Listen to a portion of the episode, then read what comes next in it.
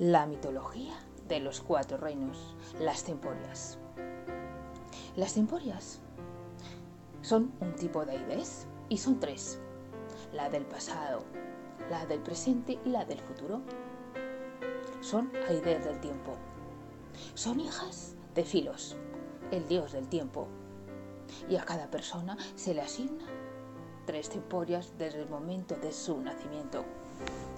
Las temporias son muy juguetonas, se pasan el día persiguiéndose unas a otras. La del pasado persigue a la del presente y la del presente persigue a la del futuro. La del pasado lleva consigo un lienzo y una pluma, donde va escribiendo los hechos que acontecen en la vida de cada persona. Escribe con hilos de acero. Y una vez que ha escrito el lienzo, es imposible de cambiar.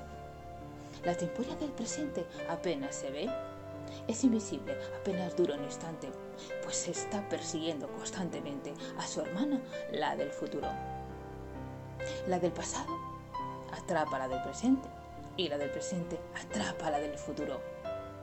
Una vez que la persona deja la vida terrenal y Caneo ha puesto su alma en el lugar correspondiente, las temporias vuelven al hogar número 4 y allí permanecen eternamente, porque las temporias son únicas para cada persona, solamente son para ella.